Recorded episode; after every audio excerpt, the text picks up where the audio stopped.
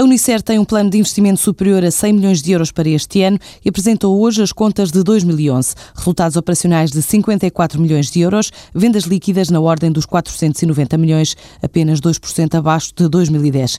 Uma quebra face ao ano anterior, visível também em volume, na ordem dos 650 milhões de litros vendidos, ou seja, menos 3%.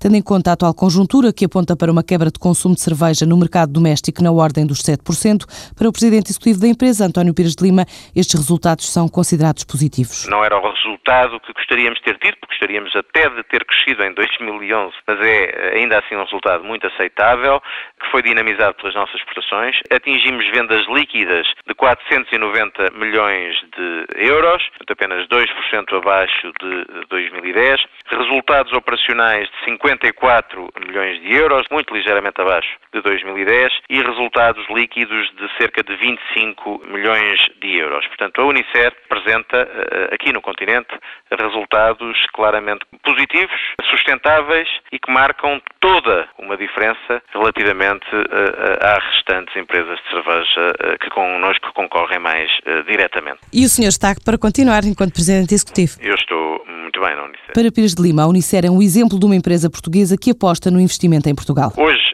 fácil as empresas reclamarem-se de Portugal, reclamarem valores de Portugalidade, ao mesmo tempo às vezes até que importam gestores estrangeiros para as liderar aqui em Portugal. Nós na Unicer temos hoje pela primeira vez em 20 anos uma comissão executiva constituída só por portugueses e, para além disso, aquilo que estamos é a apostar definitivamente e decisivamente na modernização da empresa, das suas instalações industriais e das suas marcas principais, no ano em que muito pouca gente tem a coragem, o arrojo de investir em Portugal. Neste tom, Pires de Lima explica ainda como vai ser feito o investimento na ordem dos 100 milhões, a fatia maior cerca de 80 milhões para reconstruir a operação cervejeira, modernizar e ampliar a fábrica de Lessa e o restante para relançar a marca da cerveja Superboc. Nós estamos a reconstruir a fábrica de Lessa do Valio e também eh, arrancar com a construção de um armazém automático que vai substituir várias estruturas logísticas que temos aqui no Norte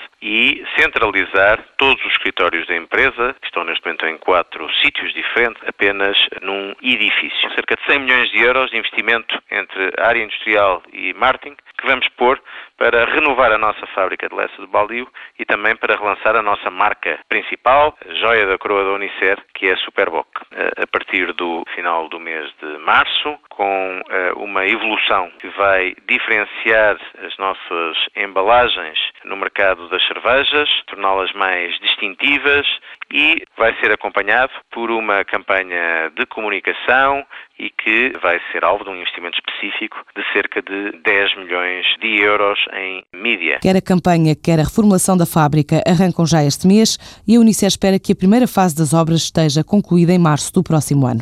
A Embraer, Boeing e Airbus assinaram hoje um memorando de entendimento para o desenvolvimento de biocombustíveis para a aviação a custos acessíveis e com um desempenho similar aos de origem fóssil. O anúncio foi feito em comunicado pela fabricante brasileira que aumentou a participação que tinha na portuguesa Ogma para 65% do capital, numa operação que foi realizada em janeiro. Os clubes europeus vão receber uma verba de 100 milhões de euros provenientes das receitas do Euro 2012 de futebol, aumentando a quantia para os 150 milhões em 2016, anunciou hoje a UEFA no Congresso em Istambul.